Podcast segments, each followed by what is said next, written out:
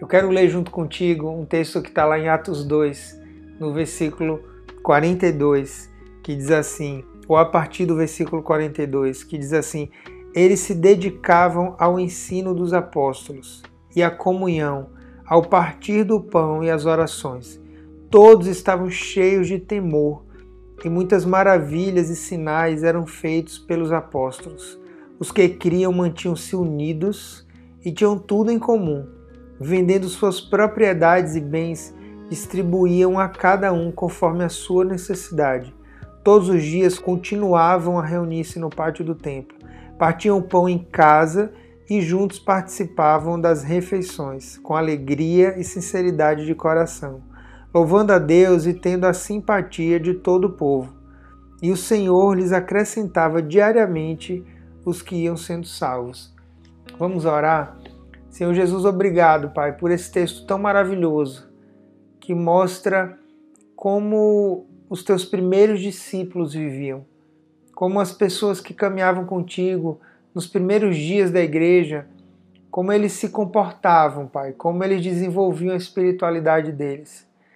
E isso é modelo para a gente, e isso é inspiração para a nossa vida, e isso é ensino para a nossa vida. E a gente te agradece, Pai. Muito obrigado. Fala ao nosso coração, Pai. Fala com cada um que está ouvindo essa mensagem, com cada pessoa que agora, Deus, em sua casa, é, com o seu celular na mão ou pela TV, assiste essa mensagem e deseja, Pai, ouvir a tua voz. Então fala com a gente em nome de Jesus. Amém. A gente sempre tem na igreja primitiva um modelo.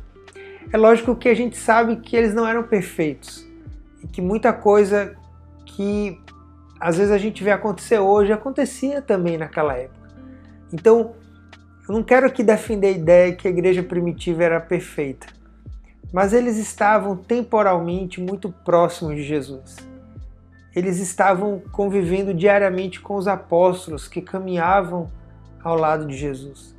Então esse povo tem alguma coisa para nos ensinar. Esse povo tem muita coisa para nos ensinar.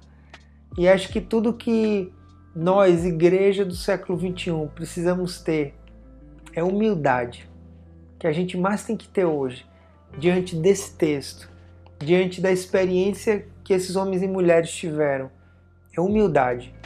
É humildade para aprender com eles. Às vezes a gente tem a soberba de acreditar que nós encontramos a maturidade do cristianismo. Mas sei lá, gente, eu lendo isso aqui, eu acho que eles eram mais maduros do que nós.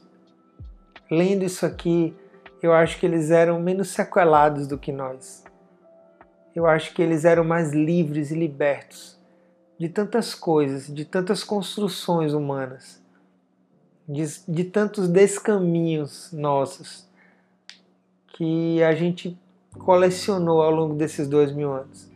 Então eles têm muito para ensinar a gente sobre pureza, sobre simplicidade. E eu queria conversar um pouquinho com você agora sobre alguns sinais que essa igreja tinha e que a gente deve ter também e que isso fazia com que eles fossem uma igreja vencedora. Isso fazia com que eles fossem igreja. Tem uma frase, uma expressão do Bill Hybels que ele sempre usa. O pastor Bill Hybels, o, o ex-pastor né, da Willow Creek, que é, ele dizia sempre assim: This is the church. É, isto é a igreja, esta é a igreja. E ele contou a história de final de culto, fez aquela fila de pessoas para cumprimentá-lo, conversar com ele. E ele viu um grupozinho de pessoas. A igreja deles é, é uma igreja de milhares de pessoas, então não tem como ele conhecer todo mundo. E, e um grupo se reuniu ali na frente dele, aguardando para conversar com ele, com o bebê no colo. E quando aquela família se aproximou com alguns irmãos ao redor, é, ele falou: Como é que eu posso ajudar vocês? Vocês querem que eu ore por vocês? Me fala aí. E aí eles disseram assim: Pastor, não, é, a igreja já tem feito isso por nós. Esses irmãos que nos cercam já têm feito isso por nós. A gente só queria te dar um abraço. Estamos aqui com o nosso filho no braço. E aí ele disse que quando levantaram a, um paninho que cobria aquela criança, aquela criança tinha uma face toda afundada, toda deformada. E era uma criança que havia nascido completamente deformada, com uma massa encefálica muito pequena, completamente desenganada pelos médicos. E eles disseram: esse é nosso filho, ele nasceu completamente desenganado pelos médicos. Os médicos dão a ele poucas semanas de vida. Mas durante todo esse tempo, tanto da gravidez, depois que a gente fez a ultrassonografia, que a gente descobriu pelos exames que nosso filho tinha esse problema, a igreja nos abraçou. A nossa célula nos abraçou e esses irmãos aqui se revezaram com a gente, é, acolheram minha esposa, o marido falou, nos abraçaram, nos amaram, têm orado por nós e a gente e a gente é muito grato a Deus e é muito grato à igreja pelo que a igreja tem feito na nossa vida e eles se despediram, né? E o Bill Hybels orou assim, pensou: This is the church. Esta é a igreja. Isso é a igreja. É, semanas mais tarde, o, o, pastor Bill recebeu a notícia que, aquele, que aquela criança havia falecido e ele ficou muito marcado por aquilo. Então, assim, eu queria refletir um pouquinho aqui com vocês o que é que é uma igreja vencedora. Será que é uma igreja fisicamente bonita? A gente quer deixar nosso espaço novo bonito, bacana, legal, né? A gente está trabalhando por isso. Mas é isso que vai fazer a nossa igreja vencedora? Uma igreja vencedora é uma igreja numericamente cheia, é uma igreja lotada de pessoas. Uma igreja vencedora é uma igreja que tem um pastor poderoso, pastoras poderosas, líderes com muita autoridade e força, que é uma igreja poderosa. Segundo esse texto de Atos, uma igreja poderosa, ela não é nenhuma dessas coisas. Ela pode até conter essas coisas. A igreja de Atos é, foi uma igreja que numericamente cresceu assustadoramente. Mas não é isso que a tornava poderosa. Não é isso que tornava aquela igreja forte. E eu creio que nós queremos ser uma igreja forte. Vamos lutar por isso. Primeira coisa que tornava aquela igreja forte é que ela era uma comunidade que crescia na busca por Deus. A gente vê no versículo 42 que eles se dedicavam ao ensino dos apóstolos e à comunhão, ao partir do pão e às orações. Todos estavam cheios de temor e muitas maravilhas e sinais eram, eram feitos pelos apóstolos. Então, uma igreja vencedora, ela tem sede de aprender, ela tem sede de conhecimento, ela tem sede de, de se de mergulhar muito mais na palavra de Deus. Quando eu falo igreja, eu não falo uma instituição, eu não falo uma organização, eu falo um povo. Eu falava esses dias no, no encontrão de células que a gente se movimenta para tudo aquilo que é importante para a gente. Quando a gente quer aprender uma profissão nova, a gente se dedica a estudar por aquilo. A gente compra livros sobre aquilo. Quando a gente quer fazer uma, uma remodelagem na nossa carreira, a gente compra livros, a gente vê vídeos, é, é, assina curso na internet de não sei quantos mil reais. A gente faz um monte de coisa quando a gente quer crescer economicamente, quando a gente quer ganhar mais dinheiro a gente vê vídeo, a gente procura. Quem quer crescer espiritualmente faz a mesma coisa. Quem quer amadurecer espiritualmente vai procurar ler bons livros. Quem quer, quem quer amadurecer espiritualmente vai ler mais a palavra, vai dedicar mais tempo de oração, vai ter tempo de oração de qualidade. Porque você pode fazer tudo na sua vida sem qualidade ou com qualidade e a diferença sempre vai ser gritante, inclusive na nossa vida devocional. A gente pode vivê-la com qualidade ou sem qualidade. Você pode só orar no volante do seu carro, como você pode ter momentos de solitude dentro da sua casa, do seu quarto, em que você se dedica a um tempo mais precioso de oração. E a, e a experiência vai ser diferente.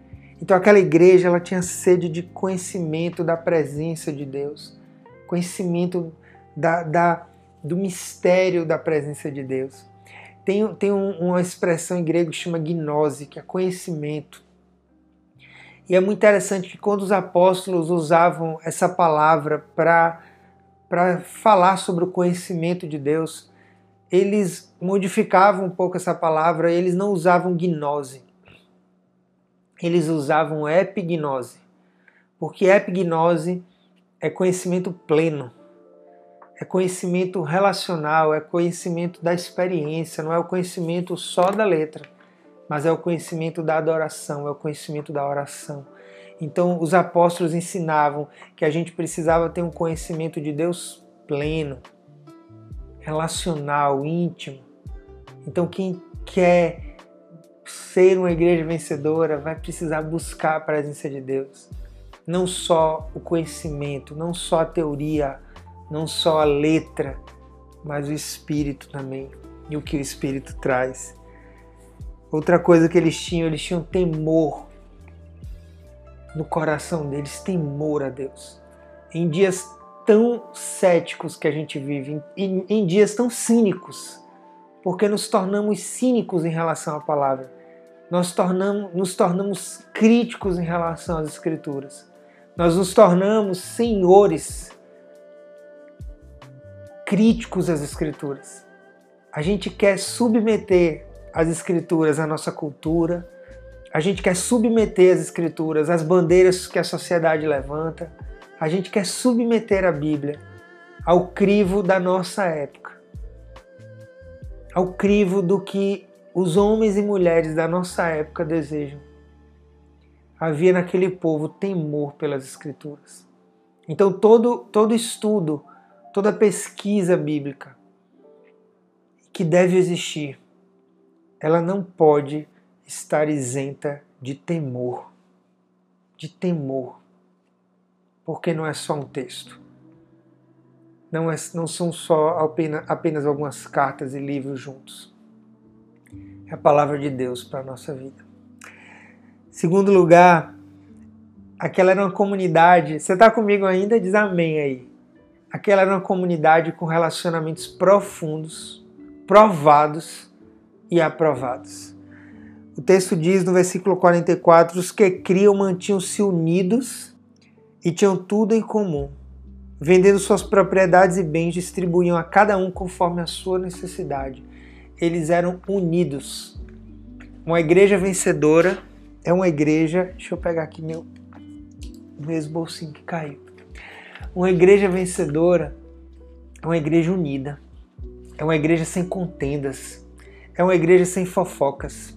É uma igreja onde ninguém quer ser melhor do que ninguém. É uma igreja onde a gente se olha como iguais. É uma igreja onde, desde os líderes até as pessoas que chegaram ali para visitar são iguais. Onde a gente sabe que na nossa unidade, na nossa união, está a nossa força. Porque Deus ama a unidade. Deus ama a união. A gente vê na Bíblia várias vezes a expressão e oraram unanimemente. Unanimemente, ou seja, uma oração só. Então existia nessa igreja de Atos uma força relacional. Não eram perfeitos. A gente vê que tem momentos que vai dar confusão. Teve gente que não estava recebendo a cesta básica, aquilo ali deu uma confusão. E aí os apóstolos vão instituir os diáconos. Eles não eram livres de problemas. Eles não eram livres de desafios.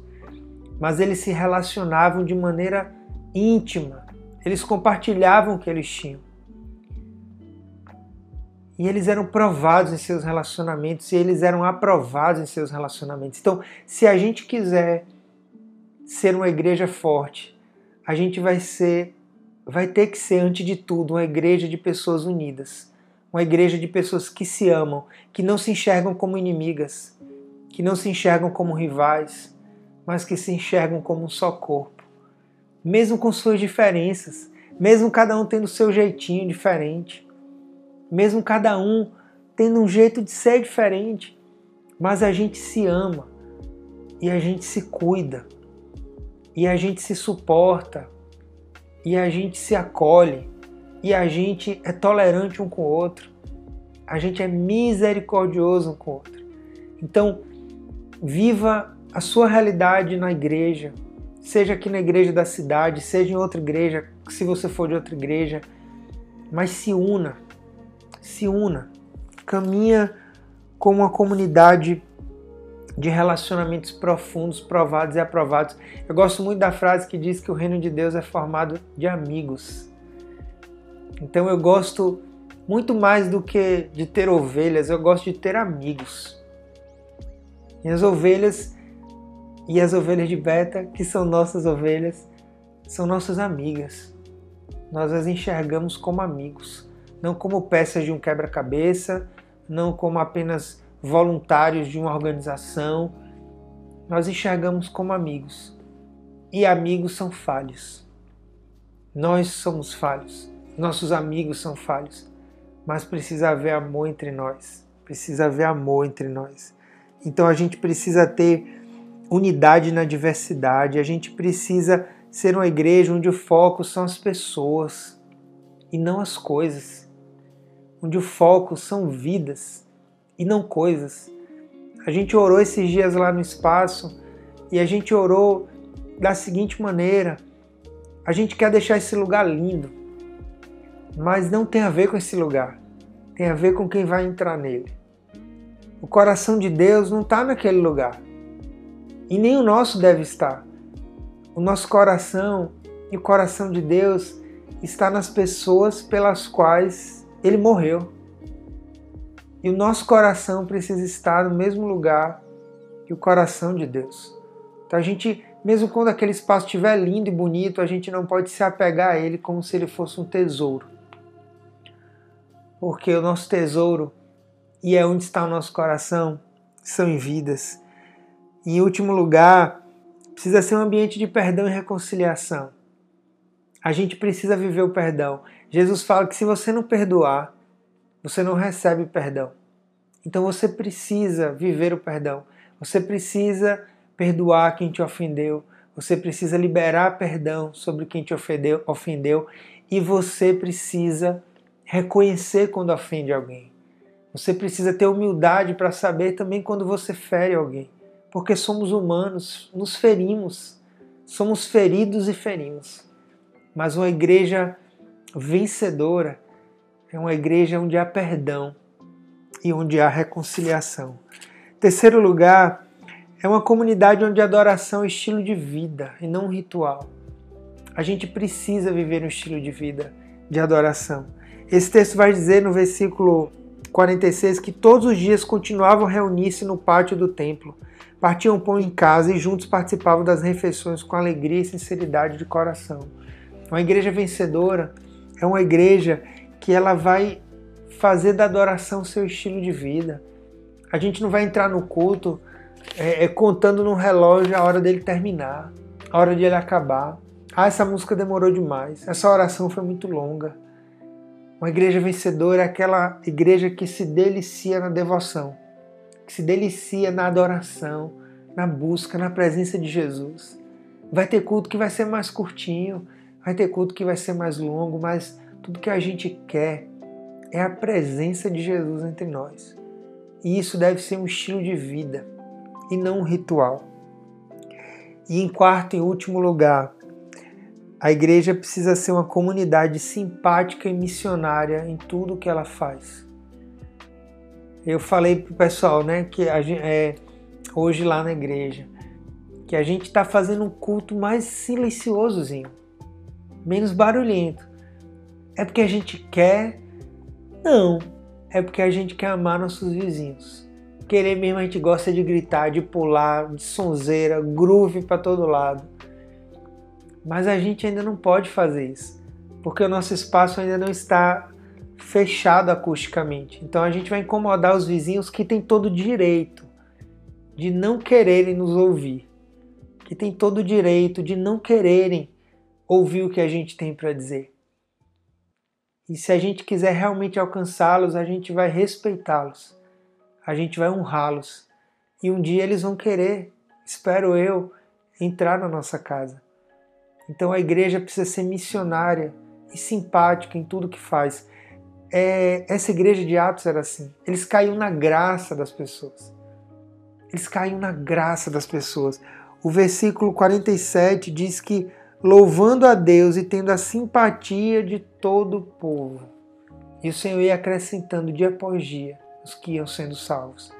Então eles caíram na graça das pessoas, porque eles eram amáveis, porque eles eram simpáticos, porque eles eram cheios da presença de Deus. Eu vejo igreja por aí que briga com o vizinho, porque o vizinho fala baixa o som, não, a gente vai aumentar mais ainda. Que sentido faz sermos uma comunidade odiada por quem nos cerca? Não porque, não porque amamos o Evangelho, mas porque não amamos essas pessoas, essas pessoas. Não faria sentido. Você concorda comigo? Então a gente tem que ser simpático a quem nos cerca. A gente tem que ser amoroso com quem nos cerca. A gente tem que botar amor para fora as pessoas que nos cercam. Existe uma comunidade aí fora crítica, cética em relação à igreja, mas com um buraco no coração que só Jesus pode preencher. E nós precisamos ser as pessoas que vão apresentar esse Jesus para essas pessoas. Nós somos a igreja de Jesus. O pastor Bill Hybels, que eu citei agora há pouco, ele dizia sempre uma coisa muito legal, que a igreja de Jesus é a esperança do mundo. Que uma igreja saudável, ela é a esperança do mundo. Então vamos ser uma igreja vencedora. Pode ser com pouca gente, pode ser com muita gente. Não importa isso agora. O que importa é que nós seremos em nossa essência e o quanto a gente vai brilhar a luz de Jesus a todo mundo que nos cerca. Amém? Queria te pedir em nome de Jesus que você abraçasse essa palavra como uma filosofia de vida para você e se cada um de nós fizer isso, a nossa igreja vai ter essa marca. Eu sei que com esse pós-pandemia, pessoas novas vão chegar. E essa precisa continuar sendo a nossa cultura. Uma cultura de acolhimento, de amor. Ah, pastor, uma cultura de, de tolerância incondicional. A gente nunca pregou isso, né, gente? A gente nunca foi excessivamente tolerante. Mas todo mundo que sempre entrou na nossa casa se sentiu muito bem, se sentiu muito feliz. Nem sempre ouviu o que queria ouvir na pregação, no culto, na mensagem, mas sempre se sentiu muito acolhido e muito amado. Vamos continuar assim, em nome de Jesus. Vamos ser sempre pessoais e amáveis com quem, com quem nos cerca. Deus abençoe muito tua vida. Compartilhe esse vídeo com o máximo de pessoas que você puder e abençoe outras pessoas também, tá bom? Um beijo no teu coração, fica com Deus. Mesmo sendo assim, pobre pecador, Deus me ama.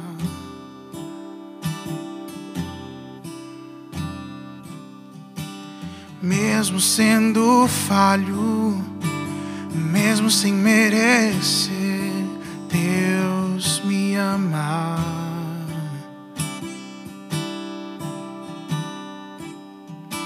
Se estou forte, se eu estou de pé, Deus me ama.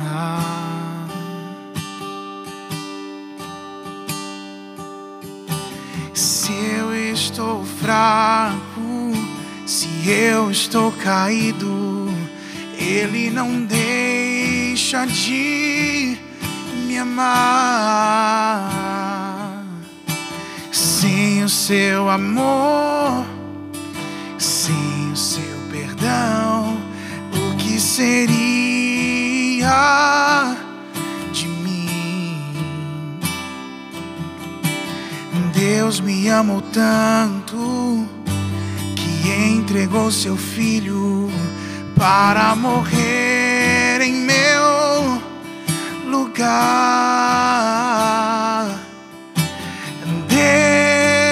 Deus me ama e o teu amor é tão grande, incondicional. Deus me ama e Ele está sempre de braços abertos para mim. Saiba que o que você está cantando é muito verdade, porque Ele está sempre de braços abertos para você. Ele está sempre de braços abertos e nessa noite Ele está te convidando, vem me abraçar. Porque o meu amor é maior. O meu amor é maior. O teu amor, o teu amor. Deus me ama. E o teu amor é tão grande incondicional. Deus